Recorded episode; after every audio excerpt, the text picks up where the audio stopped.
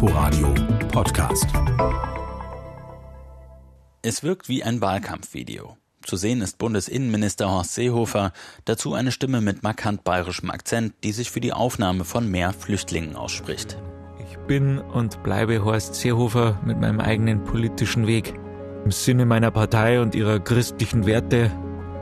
Wir möchten dem Leid an den Grenzen der Europäischen Union noch vor der kommenden Bundestagswahl ein Ende setzen, Menschen eine friedliche Heimat geben. In Bayern gehen. Doch die Stimme kommt von einem Imitator. Der vermeintliche Sinneswandel des Ministers in der Asylpolitik ist in Wirklichkeit die Satireaktion einer Künstlergruppe. Die Fälschung ist einfach zu erkennen. Einige Tage nachdem das Video in Umlauf gebracht wurde, klärt die Gruppe auf einer Webseite die Hintergründe auf. Dazu gibt es noch einen offenen Brief mit Appell an den echten Horst Seehofer.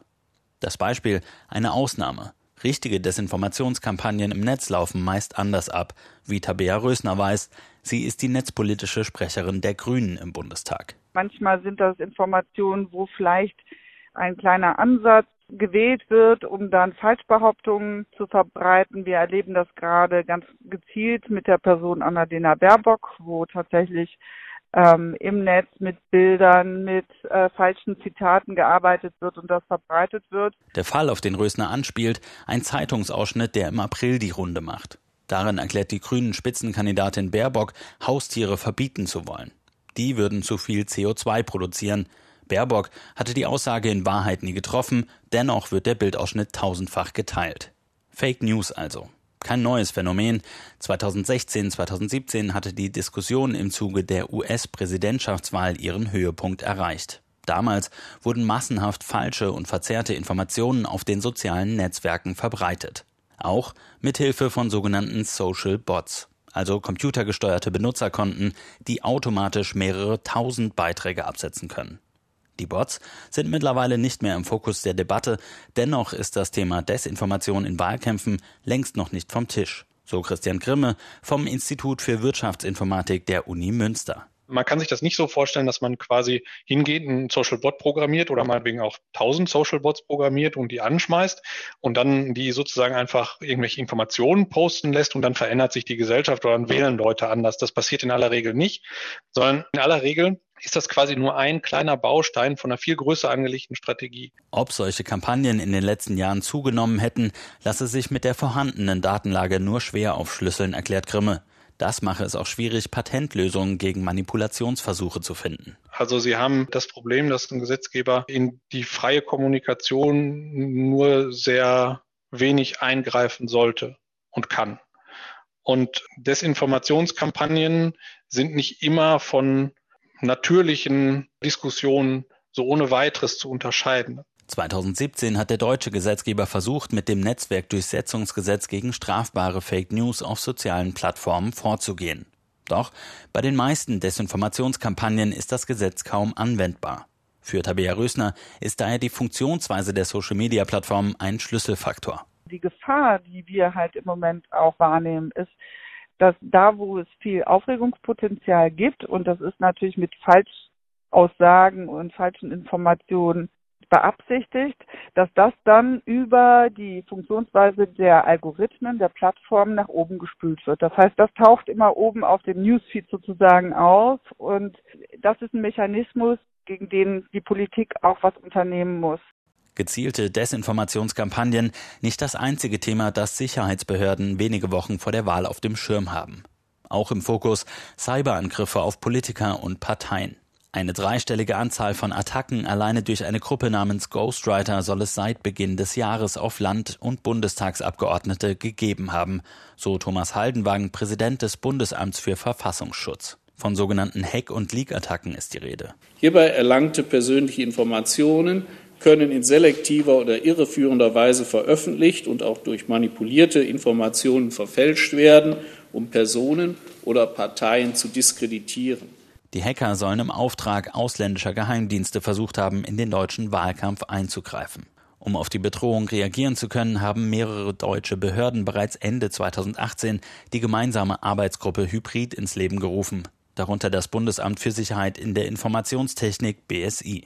Ein Sicherheitsleitfaden hat die Behörde an Kandidaten zur Bundestagswahl herausgegeben. Im Fall eines Hackerangriffs stehen zudem Hilfsangebote bereit. BSI-Präsident Arne Schönbohm erklärt im Gespräch, wie die deutschen Behörden die Lage vor der Bundestagswahl einschätzen.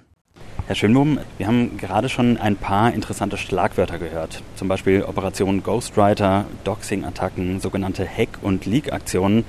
Lassen sich denn aktuell vor der Bundestagswahl verstärkt Cyberangriffe auf Politiker oder Parteien feststellen? Wir haben natürlich eine angespannte, komplexe Bedrohungslage, das ist vollkommen klar. Aber es bewegt sich alles noch in einem bestimmten Grundrauschen. Aber Sicherheitsbehörden müssen sich ja darauf vorbereiten, für den Fall, dass etwas passiert. Und das tun wir sehr intensiv. Wie kann man sich denn solche Angriffe vorstellen und welche, vor allem, welche Zwecke werden denn damit verfolgt? Wer sind denn da die Akteure, die mitspielen? Da gibt es natürlich eine Vielzahl von verschiedenen Akteuren. Der, die breite Masse, wir haben ja Hunderttausende von neuen Malware-Programmen jeden Tag, Hunderttausende. Und die werden natürlich nur programmiert, voll automatisiert, weil man damit Geld verdient. Und das ist das Thema der normalen Kriminalität. Dann haben wir das Thema des Hektivisten der Hektivisten insgesamt, die halt hingehen und sagen, das, was, was vielleicht früher andere politische Aktivisten gewesen sind, das sind jetzt diejenigen, die das im Netz machen, die also Webseiten hacken, weil man vielleicht sagt, ich bin für oder gegen etwas. Und dann natürlich diejenigen, die hingehen und sagen, das mögen vielleicht auch andere Aktivisten sein, die sagen, ich versuche mal einzudringen in das Netz des politischen Gegners, mit dem ich überhaupt nicht übereinstimme, versuche die Social-Media-Kanäle zu übernehmen oder die Webseite oder etwas anderes. Das sind alles Möglichkeiten, die es gibt. Stichwort Angriffe auf Kommunen. Könnte auch die Bundestagswahl bzw. die Stimmauszählung zum Ziel solcher Cyberangriffe werden? Die, die Stimmabgabe erfolgt ja in Papier. Und da wird das alles verwahrt, sehr klar auch nachzählbar dargestellt, kann jeder daran teilnehmen bei der Auszählung, wenn man da Sorge hat, dass das der Fall ist. Also ich glaube, da gibt es eine sehr, sehr hohe Transparenz. Die äh, ausgezählten Stimmen werden dann übermittelt und dann kaskadierungsfähig zum Bundeswahlleiter gebracht. Da gibt es entsprechende Sicherheitsmechanismen. Von daher glaube ich, dass dieses Angriffsszenario theoretisch möglich ist, aber in der Praxis nur sehr, sehr schwer realisierbar wäre. Auch die Parteien selbst sind aktiv. Dort stehen Maßnahmen und Teams bereit, um auf Desinformationskampagnen und Cyberangriffe zu reagieren, wie Stefan Hennewig erklärt, Bundesgeschäftsführer der CDU. In der Tat äh, gibt es so etwas wie eine Netzfeuerwehr. Bei uns heißt das DIVAG-Gruppe. Äh, DIVAG steht für digitaler Wahlkampf für die CDU. Es gibt aber auch andere Verteilmechanismen, in denen wir Freiwillige organisieren oder die sich selbst organisiert haben. Und ja, es gibt auch Schulungsangebote für unsere Kandidatinnen und Kandidaten, wo wir ähm, über Sicherheitsfragen reden. Nicht nur Angriffe von außen, auch der Umgang untereinander spielt im digitalen Wahlkampf der Parteien eine Rolle. Die Grünen hatten als erste Partei bereits eine Selbstverpflichtung für einen fairen Digitalwahlkampf unterzeichnet. Man wolle der Verbreitung von Falschmeldungen und gefälschten Zitaten entgegentreten, heißt es. Zudem beinhalte die Verpflichtung einen Verzicht auf manipulative Mittel wie gekaufte Kommentare und Gefällt mir Angaben. Die Gefahren im digitalen Wahlkampf, sie beschäftigen eine ganze Reihe von Akteuren, von Parteien über Faktenfinder bis hin zu den Sicherheitsbehörden. Klar ist, ein Patentrezept gibt es nicht, aber dennoch besteht die einhellige Hoffnung, dass mit Wachsamkeit und Vorsicht im anstehenden Bundestagswahlkampf Cyberangriffe und Desinformationskampagnen entlarvt werden. So wie der satirische CSU-Spot. Um es mit den Worten meiner geschätzten Kollegin zu sagen, wir schaffen das. Inforadio Podcast.